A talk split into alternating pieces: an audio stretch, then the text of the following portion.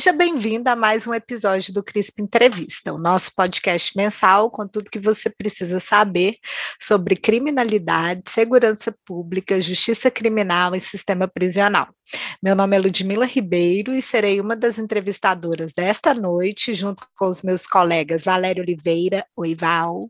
Oi Lud, oi Rafa, oi pessoal. E Rafael Rocha, oi Rafa. Olá Ludmila, oi Valéria, olá a todos e todas.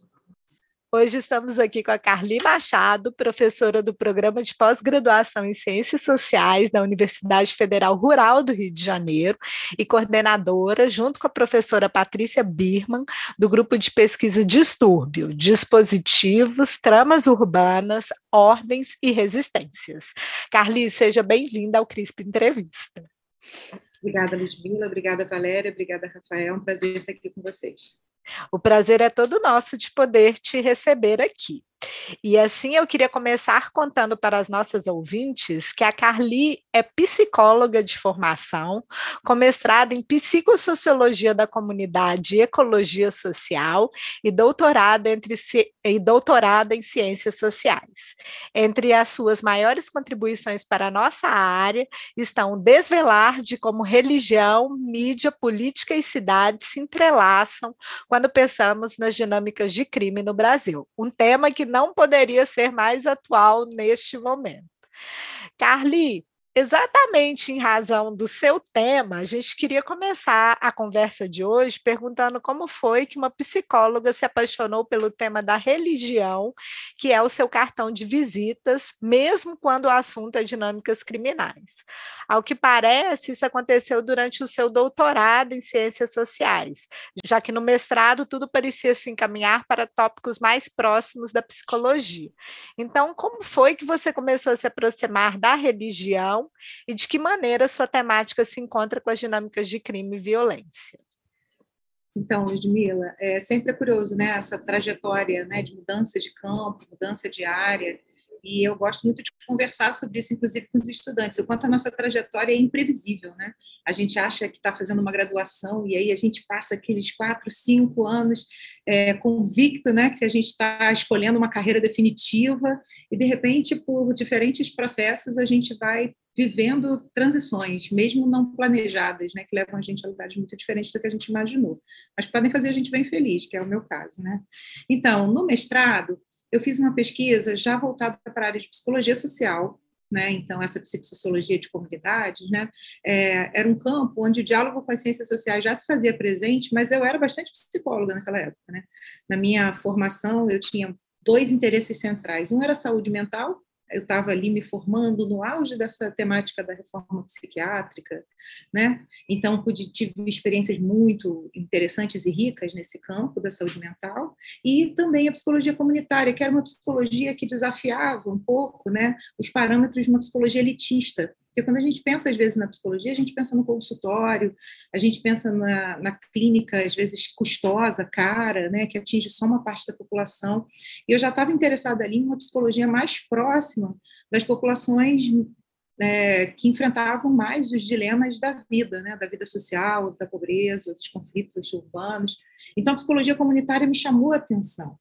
Eu lembro que tinha um, um, símbolo naquela época que era aquela psicologia que não ficava dentro de uma sala discutindo os problemas sociais quando o povo estava na rua. Né? Era uma psicologia que ali nos anos é, 90, início dos anos 2000, se, se entendia também como participando da vida pública. É, e durante a minha pesquisa de mestrado, que foi uma, uma pesquisa dentro de um conjunto habitacional na Baixada Fluminense, é, no âmbito de um programa que à época era desenvolvido, uma política desenvolvida no, no estado do Rio de Janeiro, que se chamava a despoluição da Baía de Guanabara, tinha um braço desse programa, então era um programa estatal, tinha um braço de mobilização social. E aí, como eu atuei nesse campo, eu fiz mestrado sobre isso. E ali, no meio de um monte de questões sobre meio ambiente, é, já uma frente né, da psicologia envolvida com é, associações de moradores, vida comunitária, eu me dei conta que boa parte da política se fazia na dinâmica dos grupos religiosos deste conjunto habitacional. Então, no final da minha pesquisa, eu estava com essa questão do quanto a, a, religião era um elemento organizador da vida social, inclusive das ações políticas. E aí eu quase escrevi sobre isso na conclusão, mas assim, é aquela hora, né, que a sábia orientadora diz, chega, né, não era sobre isso. Então, eu suspendi essa vontade. Eu acho que talvez tenha alguma coisa nas minhas conclusões, mas eu tenho um título em latim na, na minha dissertação de mestrado que dá uma pinta porque uma temática central acabou sendo a temática da solidariedade, então acabou virando um título insólido, um nostrum cotidiano. Eu falei, meu Deus, depois eu olho para trás e falo, caramba, que vontade de estudar a religião que eu já estava, né? E aí eu terminei uma dissertação que foi muito legal como relato de experiência também, de uma atuação em, em em, conjunto habitacional, na Baixada Fluminense. Eu sou da Baixada Fluminense do Rio de Janeiro, eu não sei se isso está claro, que eu acho legal sempre lembrar de onde a gente olha as coisas, né? Que distanciamento, que proximidade a gente tem com alguns fenômenos que para algumas pessoas são muito distantes, tem uma autoridade maior. E no meu caso, tem, eu tenho uma outra posição também nesse campo. E aí, quando eu terminei mestrado, foi bom, quero estudar essa relação da religião com a organização dos movimentos sociais e com as lutas políticas. E aí, assim, a psicologia, ela é muito pouco habitada pelo diálogo com os estudos de religião, né? Eu acho que talvez porque a antropologia disputa com a religião o conhecimento da alma, né? Quando a gente conta a história da psicologia, a gente costuma aprender que a psicologia, né, a, psi, a psi, né, o psi da psicologia tem a ver com essa psique, com, essa, com uma origem, com uma ideia de alma, e que a psicologia era o estudo científico disso, né, que era a mente humana, mas tinha uma disputa direta, de certa medida, com os conhecimentos da religião, para pensar a alma. Né? E, e, esse cientificismo da psicologia faz com que a temática da religião seja um pouco colocada embaixo de um tapete perigoso. Hoje a gente vê efeitos disso no próprio campo de, de prática psicológica, né? porque hoje a gente vê sombreamentos é, nas práticas profissionais entre psicólogos e religião, e que não tem muito campo para ser discutido, né? porque não tem muito debate interno ainda, como se fossem é, religião é uma coisa que fica fora da discussão na faculdade de psicologia. Aqui você aprende a ser psicólogo, sua religião é uma coisa do campo privado. E a gente sabe que não é assim que funciona, né? E eu também não estava querendo estudar é, psicologia no sentido da teoria, do psiquismo e tal. Eu estava querendo estudar como psicologia social. E também não tinha, né? E aí eu procurei na psicologia social, não encontrei, e aí comecei a procurar programas onde é, existissem linhas de pesquisa sobre religião. E aí eu encontrei o programa da UERJ, né, o PPCIS, o Programa de Pós-Graduação em Ciências Sociais da UERJ, que tinha uma linha de pesquisa chamada Religião e Movimentos Sociais. Eu falei, bom, é isso que eu quero. E aí eu fiz um projeto e comecei o processo seletivo, né, diálogo com os professores. Eu lembro, minha orientadora, a professora Patrícia Birma, né, querida até hoje, né, somos parceiras de trabalho, já, já desse eu comemorei com ela 20 anos que eu a conheci, está fazendo 20 anos que eu bati na porta ali para apresentar meu projeto para ela, e eu lembro que eu recebi a primeira, porque na UERJ o orientador tem que dar o aceite, né? E aí, quando eu recebi o retorno dela e ela destruiu o meu projeto, eu falei: é essa pessoa que eu quero na minha vida, né? Porque tinha realmente muita coisa, não tinha, né? Arcabouço de análise da temática da religião. E foi assim, foi porque eu queria estudar essa relação entre religião e movimentos sociais, apesar da minha tese ter sido outra coisa, mas essa é uma outra janela que eu posso abrir se vocês quiserem.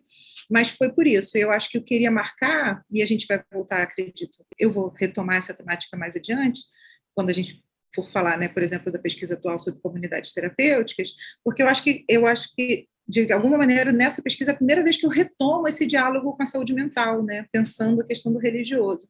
Porque por muito tempo, realmente, eu me enveredei no tema da religião como um campo de formação em antropologia, porque eu precisava me formar, né? Quando você vem de outra área, tem essa, essa urgência de formação. Então, menos do que tentar resolver minha relação com a psicologia, eu acho que eu tentei fazer dos estudos de religião um jeito de aprender a fazer antropologia, tanto em termos metodológicos, que foi a etnografia, né, fazer uma tese, de, uma, uma forte é, dimensão etnográfica, e também estudar teoria antropológica, né, que eu precisava ali começar a me organizar nesse sentido. Então, o doutorado foi esse caminho, e, e também para deixar claro, quando eu terminei o doutorado, eu não necessariamente tinha decidido que eu ia virar antropóloga eu, eu podia ser psicóloga, porque eu queria trabalhar com psicologia social, eu queria trabalhar com outras coisas né, nessa direção, e eu estava com as ciências sociais ainda com mais recursos né, teóricos para fazer esse trabalho. Então, eu fiz concursos nas diferentes áreas, eu dei aula em universidades particulares muito tempo antes de entrar na rural, eu sou professorona, assim, Eu tinha 10 anos de sala de aula quando eu passei para rural, eu comecei muito cedo também, tentando defender a idade. Eu comecei muito cedo também, é, mas e eu fazia concursos tanto para psicologia social quanto para ciências sociais, até porque esses nossos currículos interdisciplinares, né, eles nos dão algumas pegadinhas, né? Às vezes você não pode fazer um concurso aqui por causa de uma graduação em psicologia, às vezes pede toda a formação na, na, mesma área. Então, eu ficava ali um pouco nesse labirinto dos concursos, tentando achar o meu lugar. E eu acho que o que definiu minha trajetória é, mais é, assertivamente foi o ingresso na Rural. Porque aí eu estava no departamento de ciências sociais, estava numa vaga de antropologia, e dali em diante é, eu fui me concentrei mais com mais exclusividade o que vocês podem imaginar não é o forte de uma geminiana como eu, é, mas eu tentei me dedicar ali com mais exclusividade à antropologia desde que eu entrei na rural nesse departamento, na época do Reúne, que estava sendo criado tanto o curso de Ciências Sociais em graduação, né, na graduação, que foi criado em 2009, e em 2012 a gente cria juntos já o programa de Ciências Sociais. E a gente está lá comemorando esse ano 10 anos do nosso programa de pós em Ciências Sociais, e já comemoramos, né, em 2019, os 10 anos da graduação. Então, esse, né, esse espaço que surgiu nesses anos né, tão preciosos para quem está nas universidades federais, que foi a expansão e a consolidação desse trabalho é, que abrigou e acolheu tantos profissionais tantos estudantes. Né? Com certeza. E durante esse período, nesses últimos dez anos, né, principalmente eu imagino que no começo desse, desse dessa trajetória, quando as unidades de polícia pacificadora eram apresentadas como uma grande inovação das políticas de segurança pública do Rio de Janeiro, um dos projetos que você desenvolveu foi intitulado Crime e Religião, Mediadores Sociais do Projeto de Pacificação na região metropolitana do Rio de Janeiro. E a gente queria é, discutir um pouco sobre como essa temática da pacificação entrou nos seus interesses de pesquisa, na sua trajetória. Foi exatamente, o timing é esse, né, Rafael? Muito legal essa maneira como você é, identifica que 2008, né, a gente começa a viver essa realidade aí da pacificação, mas tem também uma trajetória minha específica, porque eu tinha terminado o doutorado, isso é uma temática muito distanciada do Brasil. Eu fiz um estudo fora do Brasil, e fiz um estudo que tinha isso que eu falei, foi sobretudo uma grande aprendizagem da antropologia, né, e da religião, e uma experiência etnográfica bastante significativa. Mas quando eu me consolido, né, assim, me posiciono na antropologia brasileira, a antropologia brasileira tem uma característica que é estudar muito o Brasil, né? A gente sabe disso nas nossas ciências sociais. E aí, é, e a pesquisa fora, uma pesquisa custosa, enfim, tinha sido uma fase, mas que não era a cara da carreira que eu ia construir, então eu estava procurando matemática, mas tinha um, um, fio de ligação que era uma questão que sempre me interessou, como vocês viram aí também né, na, na, no currículo, essa questão entre religião e mídia. Então, eu fui parar numa igreja específica na Baixada Fluminense, então continue a Baixada Fluminense como um campo de interesse para mim, que era a Assembleia de Deus dos Últimos Dias, que tinha como liderança o pastor Marco Pereira, uma figura muito visível à época, controversa ao longo dos anos até hoje, mas que conduzia né, um projeto de e, e, e, liderava uma igreja que era uma igreja é, conhecida como uma igreja de ex-bandidos. Dentre várias igrejas com esse perfil de mediação com crime, crime essa era uma igreja muito estruturada em cima dessa temática. Né? Você entrava na igreja, era visível né, a presença dessa, dessa, desse coletivo de ex-bandidos. E como estratégia de divulgação desse trabalho, essa igreja fazia muitos vídeos. Então, eu, eu, comecei pelos vídeos, eram os vídeos de resgate dos bandidos, então eles filmavam a ida dos missionários até as favelas, aí resgatavam o bandido do que eles chamavam de tribunal do tráfico, e aí as pessoas viam machucadas, então filmavam as pessoas machucadas, depois levavam para a igreja. Então, esses vídeos de antes e depois, esses vídeos de aventura urbana, de resgate, esses vídeos me chamaram muita atenção, e aí eu comecei a fazer uma etnografia na igreja, comecei a frequentar os cultos, que eu não queria ver só os vídeos, queria relacionar isso com, com o trabalho na igreja. Então, a princípio, eu ia pesquisar essa igreja, essa relação religião e crime no âmbito da igreja. Só que quando eu chego lá, eu começo a identificar, além de uma ideia mais geral de pacificação para além de uma política, mas uma ideia de governança, né, uma inspiração muito Foucaultiana nesse sentido, de governo de populações, e a pacificação como um dispositivo religioso, é, o que eu vi foi mais a, a, é, sincronizado com a, com a, perspectiva do Foucault, porque não era só um dispositivo religioso, era um dispositivo no sentido Foucaultiano, porque era uma articulação de instituições, de saberes, de práticas que, que unia, ou pelo menos articulava, é, religião, Estado, ONGs, né, naquele grande momento da pacificação.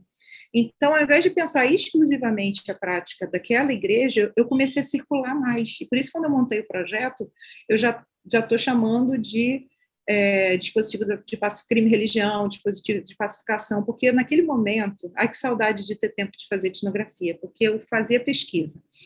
Na igreja do pastor Marcos Pereira, eu comecei a acompanhar aquele projeto que chamava Papo de Responsa, que era um, proje um projeto é, da Polícia Civil do Rio de Janeiro, que ia nos, nos eram policiais e ex-bandidos que iam às escolas conversar com as crianças sobre a questão da violência, então já me aproximei de uma pesquisa com policiais. Esse projeto era um projeto da Polícia Civil com o AfroReg, então eu já estava ali né, acompanhando também, né, eu escrevi sobre isso depois, porque tanto o pastor Marco Pereira quanto esse projeto passavam por uma relação com o AfroReg na época, e acompanhei também a tropa de louvor do BOP, até onde foi possível, que era uma banda gospel que o BOP tinha nessa época. Há pouco tempo eu tentei ver como está essa banda hoje em dia. Eu não posso assegurar que ela continua funcionando como funcionava, mas esse projeto evangélico, né, junto, é, dentro do BOP, ainda é uma, uma realidade. Né? Não sei, a banda continua fazendo shows, foi uma época em que a banda fazia shows. E foi todo um aprendizado também, porque foram alguns anos acompanhando projetos policiais, né, com essa discussão de religião. E, e, e, por exemplo, para eu conseguir ir a alguns eventos da tropa de louvor foi muito difícil, porque a agenda era, era sigilosa ela era protegida porque era a presença de policiais do BOP no local, não podia ser divulgado antes. Então, foi todo um exercício de, de estratégias, de conversas, de tentar capturar uma informação aqui, outra ali. Teve uma vez que eu soube que eles iam tocar aqui em Botafogo, na zona sul do Rio de Janeiro, e eu não conseguia saber qual era a igreja. E aí eu saí, fui andando de carro pelos quarteirões, dando voltas, até eu ver um carro do BOP, aí eu parei e, e entrei na igreja, né? E nesse evento, por exemplo, o policial do BOP ficou na porta. Todas as portas foram fechadas, uma saída ficou aberta com o policial na porta e a banda se apresentou, teve o culto. Então foi todo um outro ponto. Esse, esse texto, assim, eu falei sobre isso em alguns trabalhos, mas a gente está tentando terminar finalmente, anos depois, uma análise, porque não é fácil essa análise, junto com um colega de, de pesquisa que está aí nesses, nesses projetos que vocês viram também em desenvolvimento. Mas por, por eu chegar em tantos atores diferentes, a ideia de dispositivo de pacificação foi muito, foi muito rentável, foi muito produtiva, porque aí não concentrava só na igreja, e a gente percebe que não era uma, um exotismo daquela igreja, era uma dinâmica, né? Você tem alguns mediadores. Eu lembro que na época eu assisti aquele um documentário que chamava Dançando com o Diabo, e esse documentário foi um documentário feito, acho que por um, por, por jornalistas da África do Sul, era uma coisa assim. E ele pegava um policial, que era na época o Aranha, que era uma figura muito conhecida né, no campo da polícia aqui do Rio de Janeiro, porque ele foi capa de uma revista, de uma, de uma, de uma, é, uma matéria sobre uma chacina, uma chacina em que ele andava todo vestido com o que hoje é, é até a farda do BOP, que é aquela farda mais camuflada, e com com que parece com o exército americano e com os corpos atrás era uma figura que fumava um charuto, aqueles policiais assim, né, daqueles para fazer documentário com eles, um pastor e um traficante. Então, falando do quanto eram três mediadores centrais para entender a violência no Rio de Janeiro naquela época. E era isso, né? Eram, no meu caso, eram os ex-traficantes, né? Mas essa figura do ex-bandido, seja junto à ONG, seja dentro da igreja, era o pastor que ora estava na igreja, ora estava na ONG. Então, essa circulação de atores me interessava muito. Eu tenho um artigo que é intitulado É Muita Mistura, que virou uma, um elogio e uma crítica ao meu trabalho ao mesmo tempo, e tudo bem, que é essa minha vontade de pensar as coisas em articulação. Então, não me interessa pensar religião só como igreja, né? Mas é religião no mundo, a religião fazendo coisas junto com outros atores. Porque eu acho que quanto mais a gente individualiza setores, menos a gente entende a dinâmica. E para entender a pacificação, essas, essas, esses atores tinham que estar em relação. E por isso, como eu acompanhei alguns anos, ora eles eram parceiros, ora eles eram inimigos. O pastor acabou preso, a ONG acabou muito empresarial, é, também teve conflitos locais. Então, muitas fases. E, e, é também um desafio fazer pesquisa sobre coisas em andamento, né? A gente começa escrevendo sobre uma coisa quando publica o artigo já está defasado, mas é o nosso desafio. Mas foi esse foi esse o trajeto e, e foi, eu acho que até o momento foi a minha experiência etnográfica depois da tese mais intensa.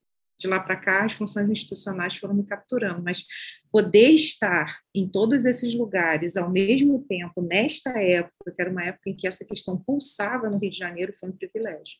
Não foi um campo fácil mas foi um privilégio. Vocês sabem melhor do que eu, né? Mas o que, que é? Eu lembro a primeira vez que eu estava saindo de uma de um evento com o, o, papo de responsa, né, com os policiais da Polícia Civil, e um deles fala: "Ah, Carly, quer uma carona? Vem com a gente". Vamos, fui, entrei no camburão, né? E aí eu falei: "Não, meu Deus, né? Eu no camburão no Rio de Janeiro, aquela hora que você, né, saindo da Tijuca, e aí eu falei, é aquele momento que tudo pode dar errado em um segundo, né? E você respira e fala, bom, vamos embora. Então, foram muitos aprendizados de, de, estar com um pastor dentro de Assembleia Legislativa, estar dentro do Camburão, passando em território de tensão e aprendendo a fazer antropologia, que eu acho que a gente está sempre fazendo antropologia, sabe? Essa coisa que é antropologia ou da religião ou do crime, ou do que for. A gente está sempre conhecendo a vida das pessoas e a nossa vida com essas pessoas. E, e essa experiência com, com, essa, com tantos atores diferentes foi muito valiosa para mim, para me fazer antropóloga no geral, além de estudiosa de religião, especificamente.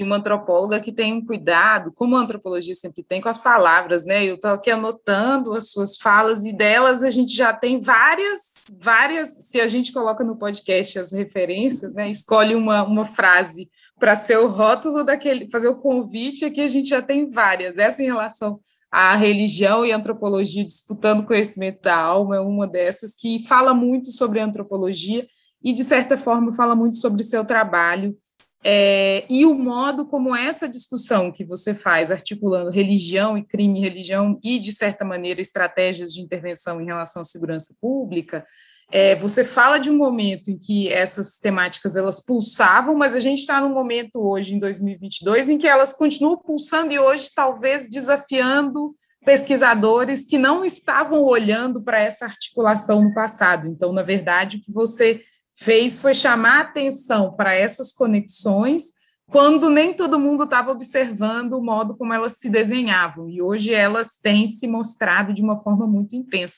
E aí, fazendo esse paralelo que você, resgatando, né, um paralelo que você traz no seu trabalho entre paz e pacificação, e isso também é muito interessante ver como você trabalha essas duas palavras de formas diferentes, trazendo a paz como sendo, na segurança pública, essa tentativa de conter de exercer controle sobre criminosos. E a pacificação, por outro lado, algo que salva e pacifica a todos, não só é, é, resgata, né?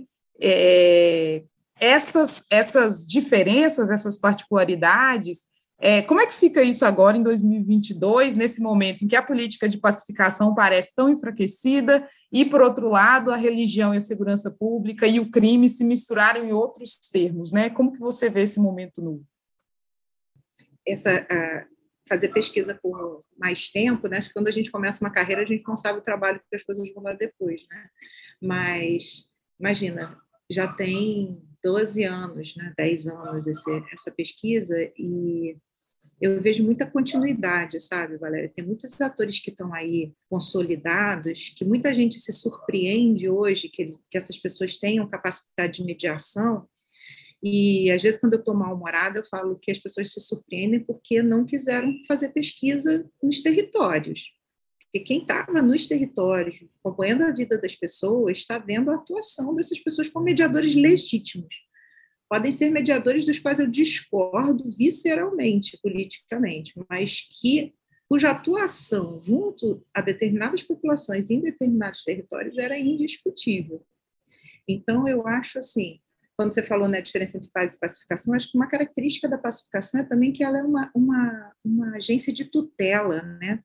A pacificação tem uma dimensão de um ator externo que vem dizer é aqui o caminho, né? Seja a polícia, seja a igreja, é a ideia do governo mesmo, né? Da quando Foucault analisa a dimensão do governo, é aquela ideia de que as pessoas precisam obedecer, né, a alguém, é, é o que a base do Estado, a base das figuras de governo, é que os, os, indivíduos são aqueles vulneráveis que precisam ser guiados, né? a ideia da ovelha. E isso quem guia o Estado, quem guia a igreja, quem guia a polícia, quem guia, às vezes, é o tráfico. Né?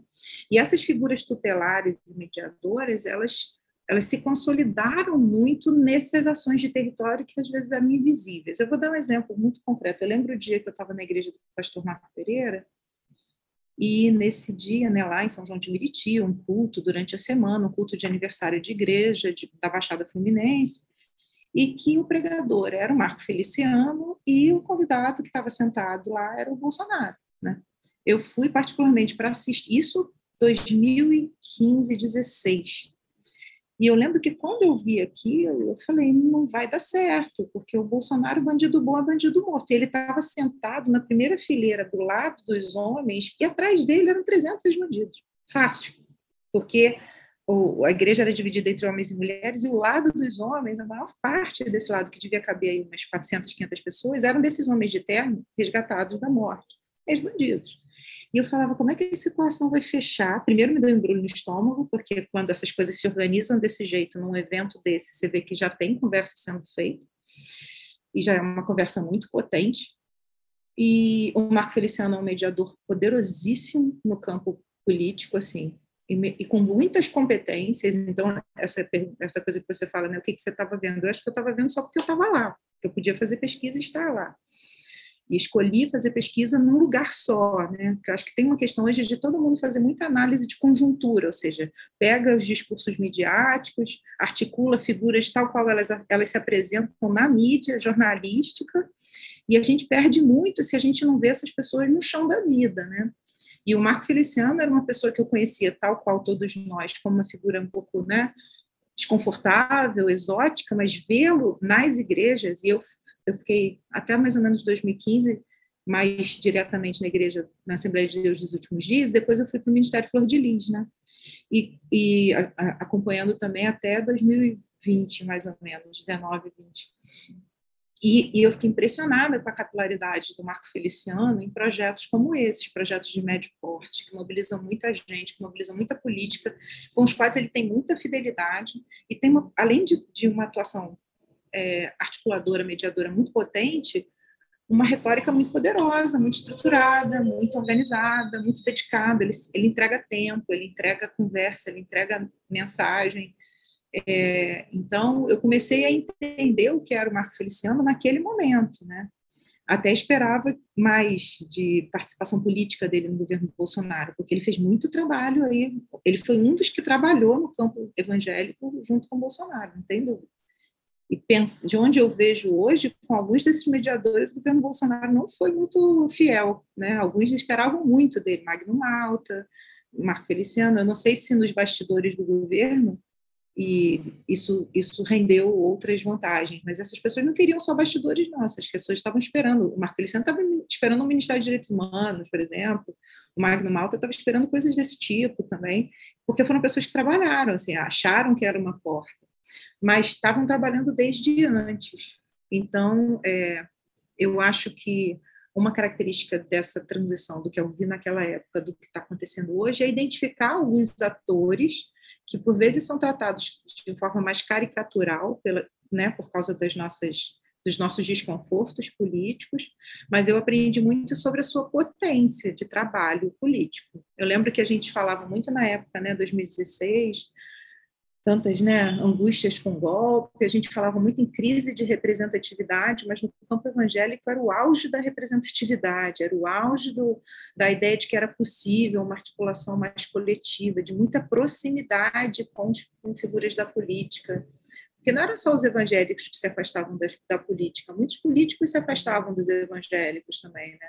O movimento do governo Lula com os evangélicos foi um movimento de aproximação, porque começa a mudar um pouco o gradiente de forças na época do governo Lula. O governo Bolsonaro faz isso em linha de continuidade, né, de aproximação necessária, de organização política. Não é uma inovação, né? O Crivella foi ministro do governo Lula.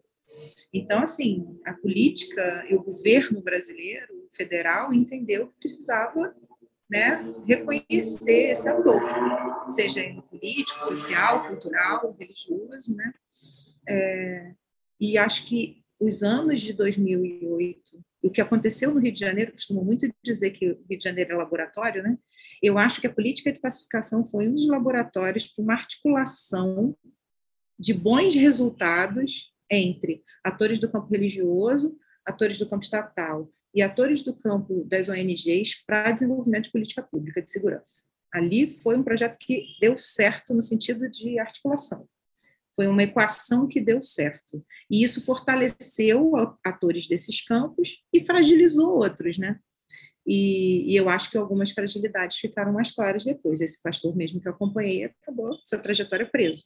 Né? Hoje ele está solto, mas foi preso. Então, eu acho que continuam também, né? Se a gente analisa em longo prazo, a gente vê é um projeto, que, é uma articulação que dá certo, é um encaixe que funciona. Não quer dizer que eu concorde com o funcionamento, mas funciona. Mas alguns pontos desse, dessa rede continuam sendo mais frágeis. E eu ainda acho que o polo das lideranças evangélicas é muito mais fraca do que se imagina em alguns arranjos políticos. Eu acho que na hora que desmonta, tem, tem gente que cai primeiro, entendeu? Pode até trocar um pastor por outro, mas não é, como não é uma unidade, não é uma religião que se movimenta como uma instituição, mas como diversas, eu acho que o rodízio é maior, a, a, o descarte é maior e a troca de, de figuras é maior.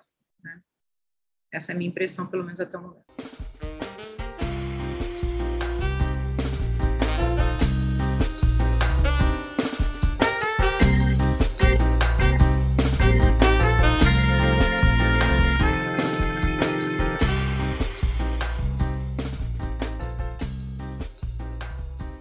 Não, Carly, estou aqui impressionada, fazendo várias anotações. Primeiro, porque essas figuras políticas já faziam parte do seu campo, é, antes mesmo da, delas ganharem tamanha notoriedade como elas ganharam, especialmente nesses últimos anos. Né?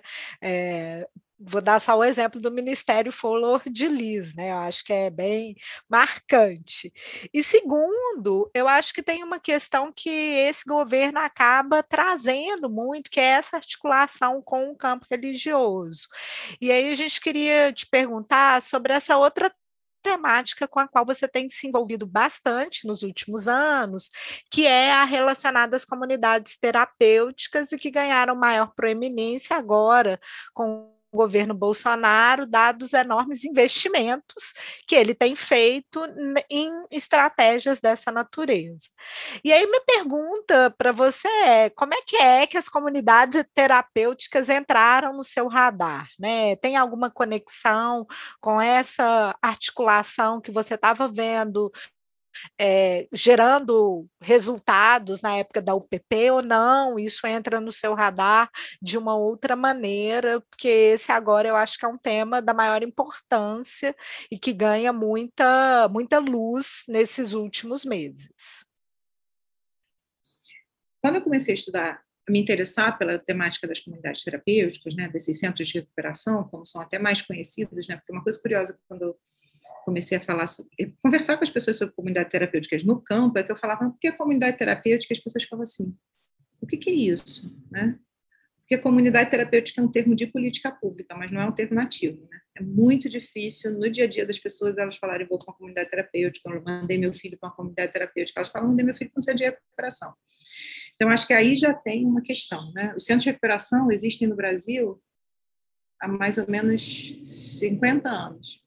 A gente, é, eu acho que assim tem um trabalho indiscutível do IPEA, né? Tanto fazendo um survey quanto organizando um livro analítico sobre as comunidades terapêuticas no Brasil. E esse é o documento base, eu acho, para qualquer pessoa que começa a pensar a comunidade terapêutica. Tem estudos já há alguns anos sobre centros de recuperação e religião, né? E tem alguns nomes importantes para a gente começar. Então, eu, eu cheguei depois nessa conversa.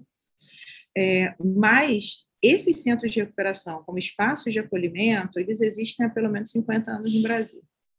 Nos anos 90, eles dão uma aumentada, mas, assim, qualquer pessoa, aí eu falo com relação a psicologia, né? Qualquer pessoa do campo de A primeira vez que eu fui no centro de recuperação, apesar de eu ser de origem evangélica, né, minha família é evangélica, é, eu nunca tinha ido pela, pela igreja, porque a minha família é batista de origem. Os batistas não são pentecostais. Os pentecostais são muito mais atuantes nesse campo. Né? Agora os batistas estão com um projeto chamado Cristolândia, que é um pouco né, uma reação batista a essa atuação mais incisiva dos pentecostais nesse campo.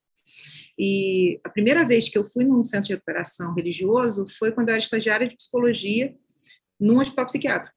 E aí a gente tinha um, um pessoa que vivia num, num, espaço de moradia desse, desse território do, do, centro psiquiátrico e era um alcoólatra e a gente precisava levá-lo para um tratamento. Então, percebe, o equipamento inteiro do centro psiquiátrico não tinha trabalho para essa pessoa e a gente sai com uma Kombi né, do centro psiquiátrico e vai levá-lo a um centro de recuperação religioso, que era o que tinha disponível, né? Era lá onde podia acolhê-lo no seu período de crise. Enfim, quando eu vou pesquisar a igreja, então, quando esse debate maior aí, né, que você fez referência, Ludmila, começa a aparecer, tipo, está aumentando dinheiro, tem muito dinheiro para a comunidade terapêutica, é, o que que esses, esses pastores estão é, arranjando um jeito de ganhar dinheiro através disso, o meu alerta ligou, porque eu falei, esse debate é bem mais complicado do que isso. Então, acho que a primeira complicação para mim era essa. A existência dos centros de recuperação é muito anterior a qualquer política pública que os englobasse. Segundo, a política pública que se aproxima desses espaços é uma política pública mobilizada durante o projeto que é possível vencer no governo, nos governos do PT, governo Dilma, através do Ministério da Justiça. Então, eu acho que tem aí um outro elemento. o primeiro movimento na direção dos centros de recuperação, que cria uma política guarda-chuva, que nomeia esses espaços como comunidade terapêutica. Se vocês quiserem, eu posso entrar um pouquinho como é que essa categoria aparece. Mas que nomeia como comunidade terapêutica é em editais de financiamento que eram mobilizados no Ministério da Justiça pela Secretaria Nacional de Drogas. Quando eu comecei a olhar isso de perto, eu falei, isso é bem mais complicado do que parece. Porque aí como eram editais de financiamento, eram editais pequenos naquela época, é, tinha que habilitar, isso, essa estrutura já mudou toda, tá? É, tinha que habilitar a comunidade terapêutica, ou seja, ter um, algum tipo de controle para que aquela comunidade terapêutica pudesse receber esse dinheiro. E aí começou a se mobilizar a saúde, porque isso foi cair na mão da regulação em saúde, da Anvisa.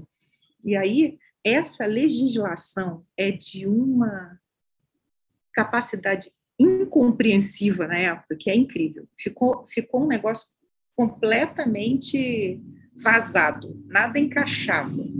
É, no ano de 2020, eu participei de uma pesquisa coletiva sobre comunidades terapêuticas no Brasil, uma, que era um financiamento da, do Social Science Research Council, para a gente desenvolver um dossiê sobre o tema. Nesse dossiê tem artigos que eu acho dois artigos, vários tra trabalhos incríveis, mas dois que para mim foram muito certeiros. Um, uma análise da grana mobilizada, que há muito rumor de que é muito dinheiro, mas até aquele momento o dinheiro era mais complicado do que parece, e sobretudo de onde ele sai. Porque sempre parece que o dinheiro está saindo da saúde, mas o dinheiro em geral não está saindo da saúde, está saindo da justiça. E o argumento para muita gente, inclusive nos debates parlamentares, era de que uma vaga em comunidade terapêutica é mais barata do que um, uma vaga no presídio. Então, a relação não era comunidade terapêutica com hospital ou com CAPS AD, CAPS álcool e drogas, era com presídio. Então, claramente, a engenharia social que incluiu as comunidades terapêuticas na política pública brasileira foi a violência, não foi o tratamento de saúde. E, e, o campo confirma isso enormemente, porque essa imagem de que essas, esses centros de recuperação são lotados de pessoas com dependência química é também, isso é uma visão muito parcial do fenômeno, porque, e aí nessa, nessa coletânea, eu consegui organizar meus dados de, e escrevi um artigo chamado Presos do Lado de Fora, né, comunidades terapêuticas como zona de exílio urbano, porque essas, esses locais são locais que recebem essa população circulante que é excluída de territórios, seja pelo consumo de drogas, que é uma parcela, mas por conflitos com a polícia, conflitos, porque muitas vezes o uso de droga, né, acho que o debate na área do, da saúde, isso é claro, o uso problemático de drogas, quando o uso de drogas se torna problema, é um fenômeno psicossocial, não é um fenômeno exclusivamente biológico, né? Não é a dependência biológica que identifica a droga como um problema na vida de uma pessoa. É quando, por exemplo, ela entra para o tráfico e o traficante está atrás dela e a mãe fala tem que internar e aí tem que internar porque essa pessoa vai morrer. Ela não vai morrer da cocaína ou da maconha, que muitas vezes é isso. Ela vai morrer porque o traficante, ele já se envolveu e o traficante vai matar. Ela vai morrer porque a polícia está de olho. Ela vai morrer. Por... Então, essa ideia de, de que morte a, a droga pode causar e, na verdade, não é a substância. A gente não está falando do corpo biológico e da substância química. A gente está falando da droga como questão social, né? E da violência urbana como como território de conflito, né? E, e, e para onde essas pessoas vão? Então tem um circuito. E aí são pesquisas incríveis, né? Que também antecipam muito a, a questão que eu estou trabalhando, que são pesquisas sobre o circuito das pessoas que saem da cadeia. E aí, cara, eu voltei lá para pensar a igrejinha de, de, São João de Meriti que eu estava pesquisando e percebi que aquele protagonismo político daquela igreja dos ex-bandidos só existia porque eles eram uma comunidade terapêutica desde sempre uma tal te comunidade terapêutica que eu nunca consegui ir, porque era num outro bairro e que eu nunca consegui que eles me levassem. Eu fiquei na igreja, mas eu visitava quartos, hospedagens que tinham dentro da, da igreja e que aquilo tudo era, uma, era um centro de recuperação. Então, a minha aposta hoje é tentar levar, e eu estou tentando trabalhar isso, escrever sobre isso, é que esses centros de recuperação, eles são, eles antecipam as igrejas agindo nos territórios. Antes das igrejas agirem nos territórios na relação com os traficantes, essa relação com os traficantes ou com pessoas envolvidas com tráfico, acho que ela é anterior dos centros de recuperação. E aí, como ela, essa é uma relação mais sólida, ela se transfere para a instituição eclesiástica, para a igreja, e daí ela vai para a política, né? Mas eu acho que esses centros, eles antecipam. E, e, certamente qualquer pessoa que bota o pé nesses espaços vai encontrar o problema da droga no seu sentido mais amplo.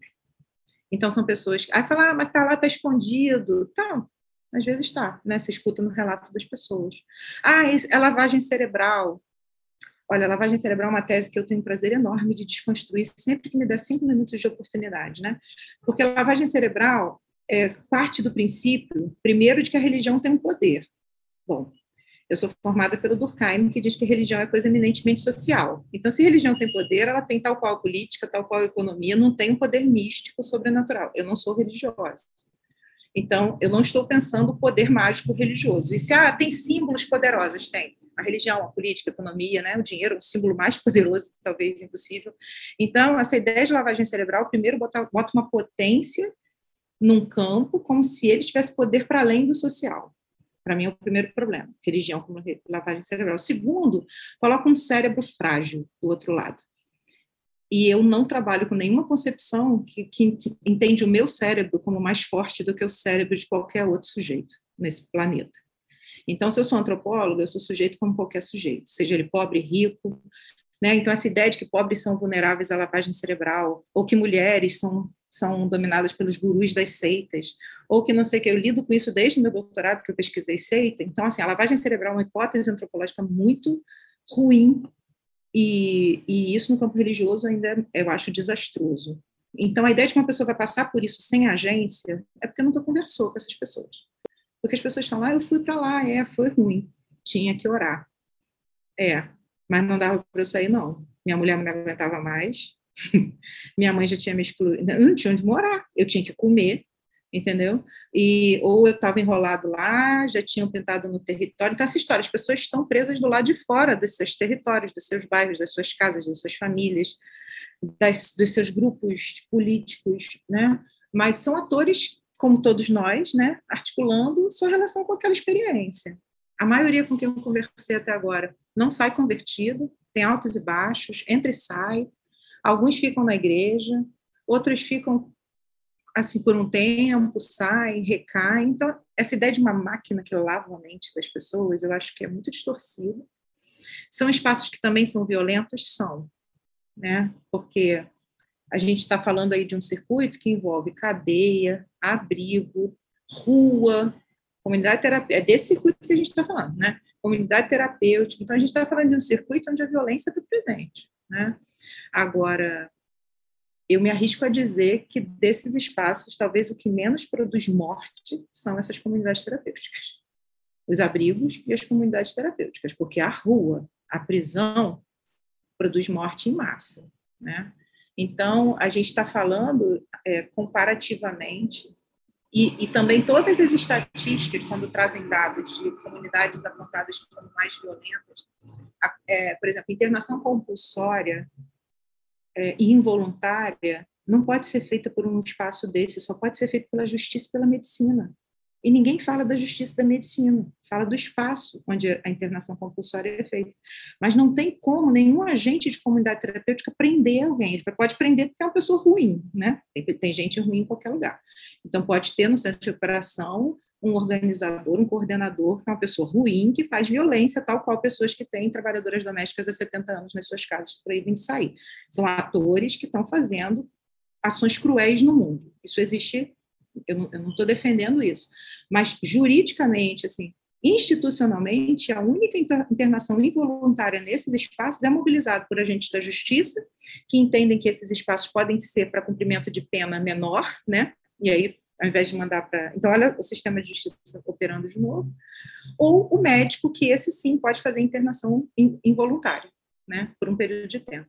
Então, o que, eu, que aconteceu quando eu entrei nessa pesquisa é que, de novo, eu me fascinei pela quantidade de atores envolvidos nessa trama e que é impossível dizer que isso é um problema da relação entre religião e Estado. Isso é um problema muito mais amplo da relação, da, da realidade da violência nesse, nesse país, dos, ator, dos mediadores desses campos, dos recursos investidos. Quando eu fiz a minha pesquisa, tinha 3 mil comunidades terapêuticas no Brasil e menos de 50 CAPs álcool e drogas. Então, era essa a diferença com que a gente estava lidando a ideia de que a, retirada de verba vem da saúde não é tão fácil de, de definir, então eu não posso nem dizer que sim, nem que não, mas, mas tem um posicionamento mais recente, que é a pergunta que vocês me fazem, desses equipamentos desses, no acolhimento social. Então, esse termo, se vocês procurarem, esse deslocamento da, da justiça foi feito para a cidadania, para o Ministério da Cidadania, para o Ministério de Direitos Humanos, né, pautas também ministérios mobilizados por atores religiosos, evangélicos, e foi cada vez mais é, ao caracterizar esses espaços como espaços de acolhimento. E isso é um gargalo na política de assistência social do Brasil, que são equipamentos de moradia temporária. É, esse é uma outra coisa que eu tô, um dia que eu conseguir parar para organizar todos os dados e escrever tudo que eu quero. Porque essa é uma temática complicada, onde se mora por mais tempo, porque os abrigos têm uma temporalidade curta, é, não tem moradia popular, né? as pessoas não podem ficar nos hospitais, as pessoas moram na rua, e, e aí poder ficar nove meses, um ano, morando, comendo, dormindo e orando, é uma condição existencial, né? Nesse, nessa trama da assistência social. Então, eu, até onde eu estou entendendo, os recursos que estão sendo investidos nesses espaços, bom, primeiro, hoje o recurso vai muito mais direto, essa política de habilitação caiu, ela não existe mais, é uma coisa muito mais simples, preenche um cadastro. É claro que quando surge, né, follow the money, né? Quando surge o dinheiro, surgem mais instituições se colocando nesse lugar. Então, sim, a cena se complexifica, mas é, tudo indica, até onde eu vejo, que, que os recursos vêm mais do campo da assistência social do que direto da saúde. Em outras épocas, veio mais diretamente da justiça. E, então, acho que tem que continuar. Eu não pesquiso essa coisa do, do recurso, do financiamento, é, e, na verdade, nem o meu foco cada vez menos é a macropolítica, o Ministério da Cidadania, porque tem muita gente preocupada com isso. Eu estou muito interessada em ouvir as pessoas, ouvir as histórias, ouvir as trajetórias, ir nos espaços, né, para poder dizer coisas sobre esses espaços. Se eu acho que são espaços violentos, se eu sinto outras coisas, se eu converso com as pessoas. E os que eu fui e as pessoas com quem eu conversei eram espaços muito lutando para sobreviver, porque tem muita gente que hoje diz, não quero grana do Estado, a gente sempre trabalhou assim, aqui a gente faz do jeitinho da gente, e é muita cesta básica para cá, cesta básica para lá, bota a blusa para o rapaz, arruma, arruma uma calça social para ficar lá dentro. É muito esse tipo de massa de, de pessoas que eu tenho tentado acompanhar. E aí, nesse nesse chão aí, né, eu trabalho em seropédica, seropédica tem muitas comunidades terapêuticas também, esses lugares afastados, né, que são bons para fazer exílio, né, então tira a pessoa da favela e joga para a seropédica, e a seropédica volta para a favela e morre, circuito direto acontecendo. É, são lugares onde as pessoas sobrevivem, né, vivem, vivem durante um tempo, e é por aí que eu estou tentando pensar. Então, a minha interesse é pensar pela moradia, pensar pela, pela relação com o crime, e, e, a ideia de tratamento religioso não me convence como, como ideia central, né? E, de novo, a psicologia é a grande algoz no campo científico com esses espaços. Porque aí, porque a política pública criou uma ideia de que esses lugares tinham que criar seus projetos terapêuticos, mas quem disse que esses espaços tinham um projeto terapêutico foi o Estado. Eles diziam que tinha um projeto religioso, cuidar das pessoas com a religião, mas para conseguir verba tiveram que fazer projeto terapêutico. Aí a psicologia salta dizendo que quem faz terapia somos nós. O problema é que não é tão simples assim. A exclusividade terapêutica não é da psicologia nesse mundo. Né? A psicologia só pode regular o psicólogo que faz terapia para saber se ele está fazendo as terapias tal qual as psicologias fazem. Mas os que são terapeutas de outras coisas não precisam bater cabeça na psicologia. Então, esse caldo aí é uma loucura. Né? Eu estava discutindo e, e, lembrando, assim, quase uma década atrás, eu trabalhei no, muitos anos numa favela em BH, né? E essa questão da comunidade terapêutica sempre aparecia, eu fiquei tentando lembrar, assim, né? Aparecia muitas vezes pela mãe, que falava, ó, é interna meu filho, e aí se eu quanto à política pública, primeiro se oferece o CAPS-AD, não, tem que estar tá isolado, é, e é um discurso que, pelo menos quando vinha pelo lado, geralmente por uma figura familiar, geralmente a mãe, via quase que junto do da prisão, porque eu também ouvia muitas vezes assim, ah, melhor que ele tá lá preso do que ele tá morto, né? E aí muito na chave da segurança e não na chave da saúde, não na chave do tratamento em si, né, do, do uso é, abusivo. Eu me lembro de uma vez que um policial militar falou, olha, esse menino fez, acabou de fazer 18, é, tá muito envolvido, vocês têm que arrumar uma comunidade para ele. Eu ficava assim, é, que loucura, né? O policial falando do jovem que está cometendo crimes, que ele tem que ser internado, né? Que a saída não é nem, a, nem o sistema de justiça, não é nem o sistema de saúde, é a comunidade terapêutica, né? Então eu fiquei lembrando disso quando você falava. Esses não, espaços têm relação direta com a polícia, com o tráfico, por causa disso. É uhum. É família, polícia e tráfico que levam. Então, a articulação institucional, por isso que eu acho que é anterior a coisa que chega lá na frente hoje em dia, né? Porque uhum. era feito aí desse jeito que você está falando, exatamente. Sim. É o policial que leva. A, os carros da UPP chegavam com pessoas das favelas na igreja do pastor Marco Pereira, o carro da UPP. Né? Então, era um agente do Estado e às vezes é o chefe do tráfico que fala, pastor, tá contigo. Se uhum. voltar e dar problemas, se chegar aqui vai morrer. E aí, onde é que você bota essa pessoa? Vai morar na igreja. E assim surgem essas comunidades terapêuticas. A maior parte delas surge de acolhimento de bandidos, de ex-bandidos, né? de pessoas uhum. que vão ser mortas pelo tráfico. Aí fica dentro da igreja ou na casa do pastor. Eu entrevistei uma, uma filha de pastor que ela falou comigo, adulta, ela falou comigo assim, eu não me dei conta, eu vivi a minha vida inteira numa casa que tinha 10 bandidos morando, na casa de trás. Uhum. Porque o meu pai botou todo mundo para dentro porque ele queria salvar essas pessoas da droga, do tudo, e eu me dei conta que era na nossa casa, assim. E aí meu pai uhum. trabalhava com aquilo o tempo todo e eu vivia a minha vida inteira nisso. Hoje ela continua trabalhando com isso, mas ela mesma surpreendeu, gente, como é que era isso, né? Hoje que eu tenho filho, ela fala, eu fico pensando qual era a nossa vida. Tinha aqueles homens que nos protegiam, que cuidavam de nós. Nunca passei nenhum risco, mas era uma situação completamente atípica, porque vai botar onde? Isso não tinha nome. Isso eram espaços, né? Tem o João Bill, que é um antropólogo que eu gosto muito, né? João Bill, ele fala, né, da zonas de abandono social, que são esses espaços, né, que viram meio clínicas, meio centros, porque elas vão ganhando esses nomes, tanto que é casa, né? Casa de recuperação. E o que aconteceu com a política é que isso começou a ganhar nome, mas a realidade era esse trânsito de pessoas aí que você descreveu, Rafael, e continua sendo. E e já passando para um outro projeto, para uma outra frente de pesquisa das suas várias, mas acho que sempre nessa interseção aí política, religião, violência, mídia, é, a gente queria te perguntar um pouco sobre o seu projeto, o Mega Cities of the Global South, onde você tem é, investigado essa interligação entre a política, a religião e o discurso, o uso do discurso religioso para legitimar práticas de vigilância e de vigilantismo. Então a gente queria discutir um pouco, né, já meio que indo um pouco para o encerramento já, é, talvez mais uma pergunta, não sei, mas como se dá essa articulação da religião com as estruturas legais e ilegais para garantir uma, um tipo de governança, ainda uma alternativa, outra governança, né, nas áreas mais pobres das cidades. Eu sou uma colaboradora desse projeto que é coordenado por Martin Osterman, né, que é um, um colega holandês. Eu tive a sorte também, no meu momento de formação, de, em 2005, fazer um doutorado sanduíche na Universidade de Amsterdã.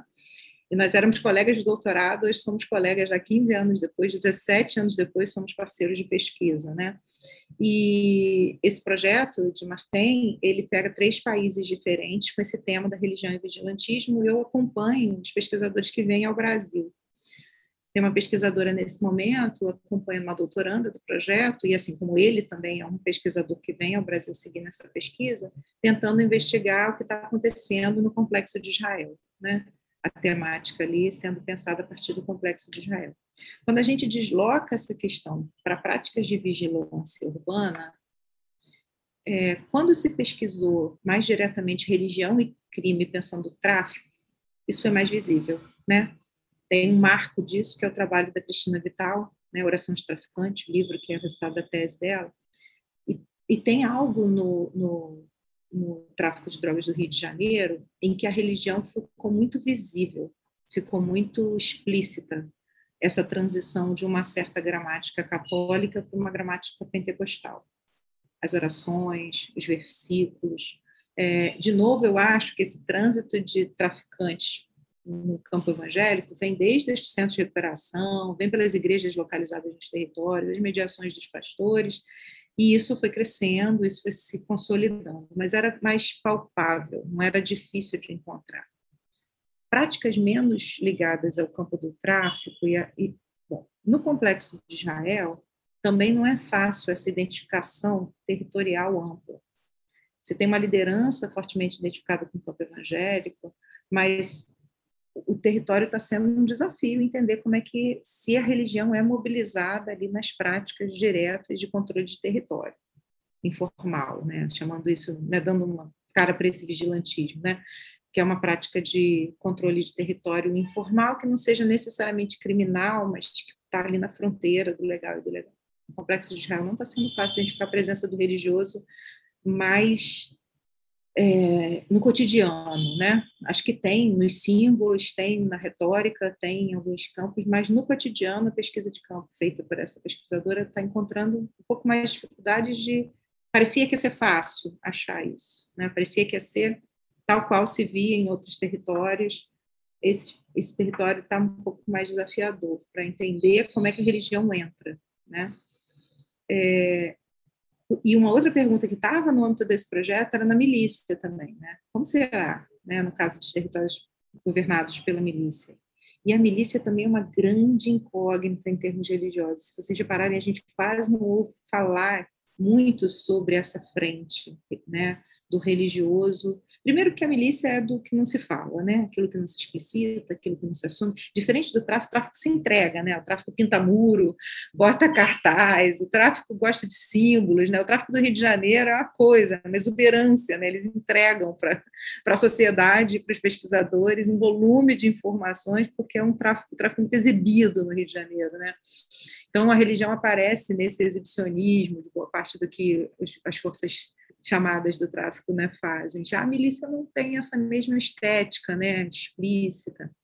Eu acompanho um trabalho que, por exemplo, tem uma relação ali simbólica e articuladora junto às, às festas de São Jorge. A gente conseguiu, né, tem uma doutoranda da UERJ que vê ali a presença de um governo da milícia assim encorpando, protegendo, né? Já que a milícia tem uma relação com a polícia, São Jorge, né? Também é um símbolo importante. Então a gente até viu ali alguma coisa, mas também muito timidamente. E a relação do campo evangélico, todo mundo meio que acho que estava esperando, né? Essa relação do campo evangélico com a milícia também não se apresenta muito claramente. Então, essa pesquisa, eu, em outros territórios fora do Brasil, por incrível que pareça, algumas articulações, por exemplo, com o Islã, foram mais fáceis de se identificar com essa estética do vigilantismo.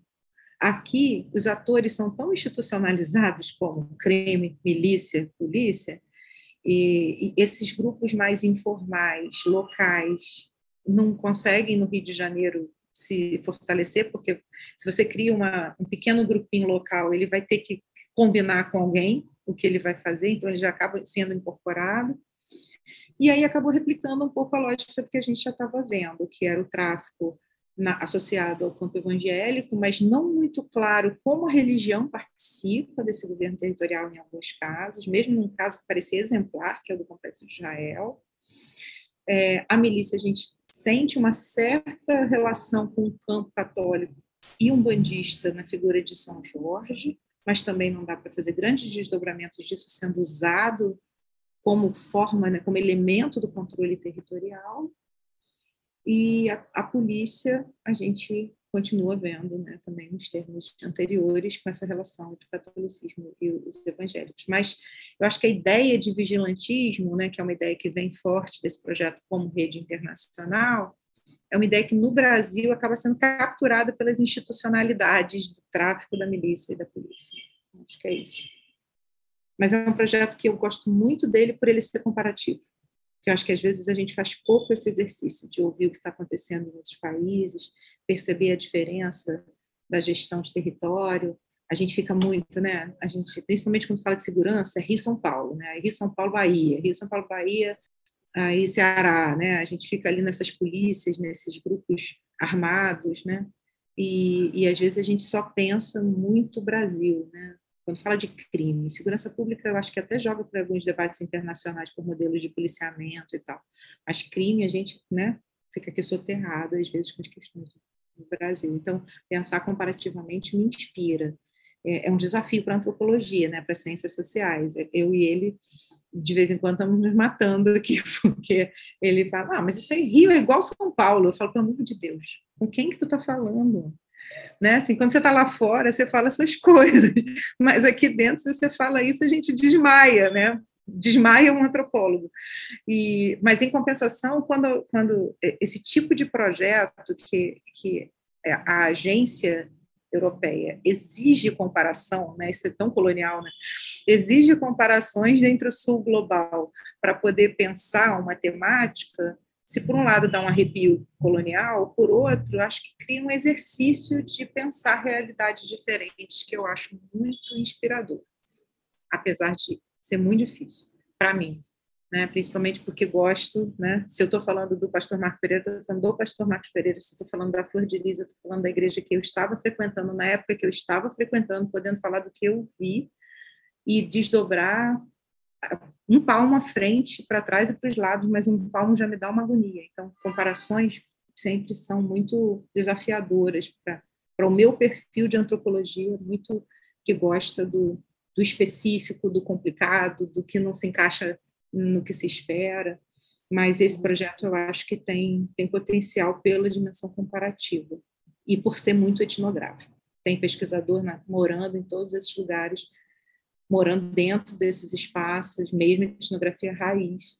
E, e, sofreu o desafio da pandemia, a galera demorou a ir para os espaços, mas está lá agora. Eu acho que daqui a pouco a gente vai ter ótimos, ótimos resultados para conversar. E a gente já antecipa o convite para alguns deles, todos aqueles que puderem participar, voltarem, bom, estarem conosco aqui no CRISP Entrevista para falar sobre os resultados, né? Porque esse desafio de promover generalização teórica, que é um pouco que é feito nesse sentido, né? A gente não generaliza do ponto de vista quantitativo, é específico, mas tem algum ponto de contato interessante do ponto de vista analítico que vai certamente ensinar muito para nós. Então, super sugiro e... um artigo do Martin que chama hum. Batman Returns, Batman Begins. Ele brinca, ele, porque ele analisa a figura do Batman das hum. manifestações.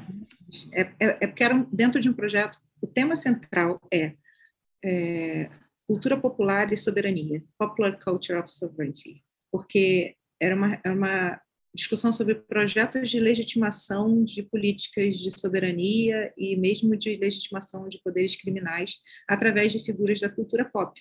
Né? Então, esse também foi um outro grande projeto comparativo entre diferentes países, um projeto que eu já acompanhei como pesquisadora colaboradora também, que era dois pesquisa uma pesquisadora da Universidade de Amsterdã, Rifke Yaffe, que era a principal coordenadora, e Martin era um segundo coordenador. Mas ele escreve sobre a figura do Batman, que é onde ele começa a pensar o vigilantismo também, né? Por que, que aparece o Batman na manifestação? Por que, que aquela figura do Batman é, circula né, em, alguns, em, em, algumas, como referência, né, desde a milícia, a Liga da Justiça, o símbolo do Batman.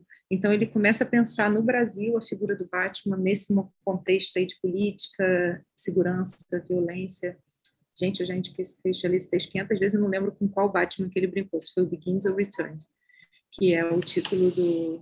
E acho que uma conversa com ele podia ser ótima também é, porque ele acho que tem uma leitura, né, esse olhar de fora, que é outra, uma, outra coisa que inspira muita gente, né, uma, quando a gente está dentro do país, o que a gente pensa e o que a gente consegue, é Batman Returns, é, o que a gente pensa está muito entranhado com o que a gente está vivendo, na agonia do momento, eu acho que esse olhar que suspende um pouco, né, ajuda a gente a, a perceber outros elementos analíticos que a gente tem entranhado. Uhum. Excelente, já temos um convidado para o próximo, para daqui a dois meses. A gente está sempre em busca de convidados. Podemos te contactar, Carly, para pedir ajuda aí na intermediação. Nós gostaríamos de permanecer falando por mais tempo a respeito desse tema que é tão instigante e que foi central na hora de definir esse convite, porque temos falado muito dessa relação entre crime e, e religião, e ainda temos poucas pesquisas, já temos muitos pesquisadores, alguns importantíssimos, mas é nosso interesse sempre instigar o interesse dos nossos ouvintes por temas é, que possam dar uma resposta interessante sobre o nosso país e os fenômenos que têm se tornado mais frequentes, e eu acho que esse é um deles, certamente foi um episódio incrível.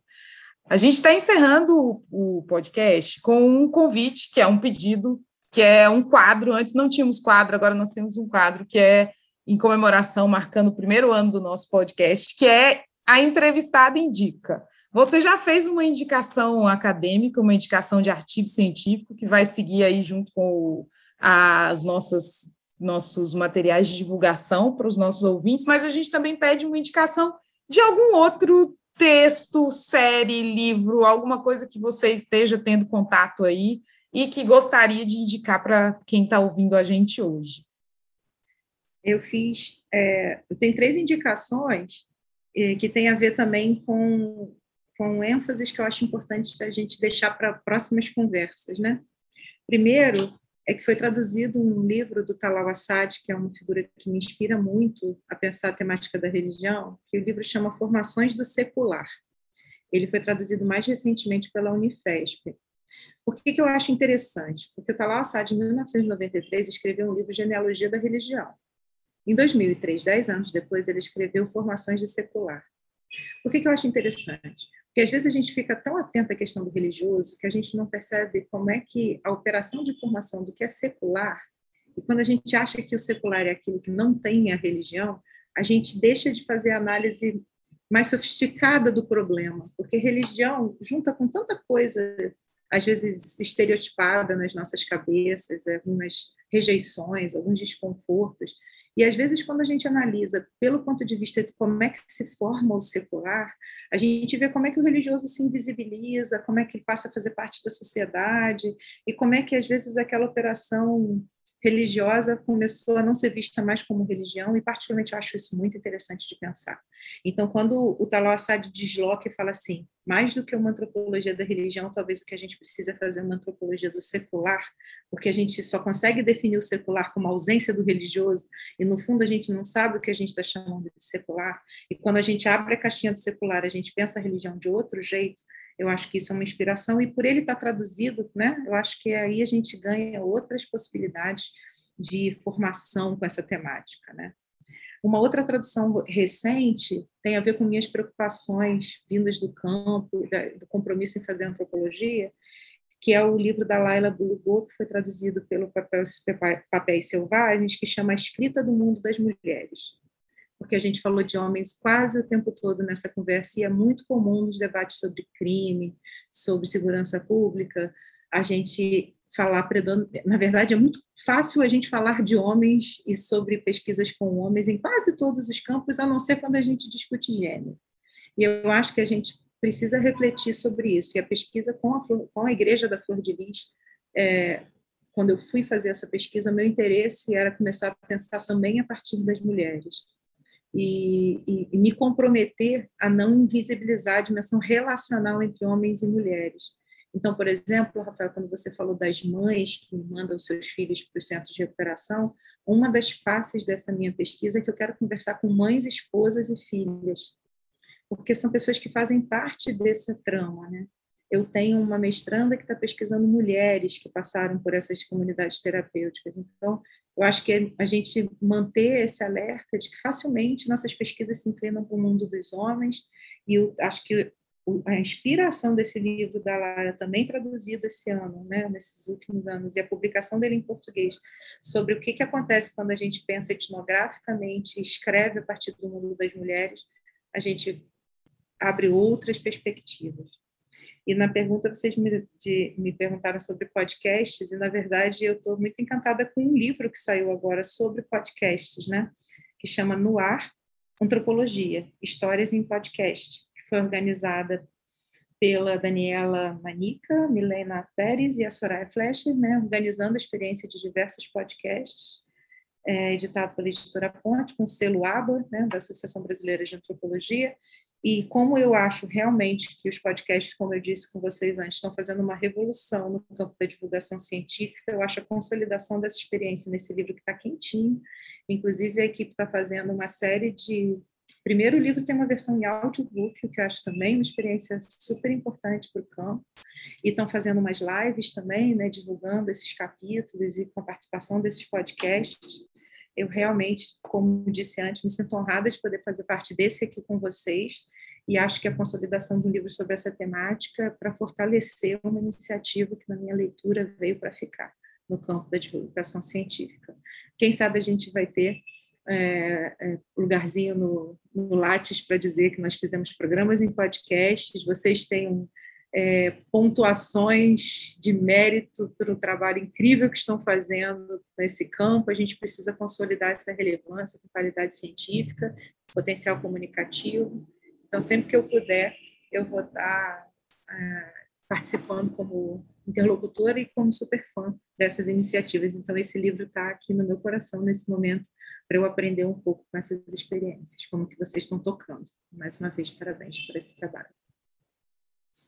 Nós que agradecemos, Carly, pelo bate-papo e pelas indicações. Fiquei bastante interessada, tanto na questão relacionada ao mundo das mulheres, porque, especialmente na pauta das prisões, esse é um tema que eu insisto muito, que a gente precisa olhar para o mundo das prisões femininas, olhar para a inserção das mulheres nas dinâmicas de crime, e também pela experiência de ter um audiobook em português. Essa realmente para mim foi a grande novidade, nunca tinha ouvido falar de um audiobook em português.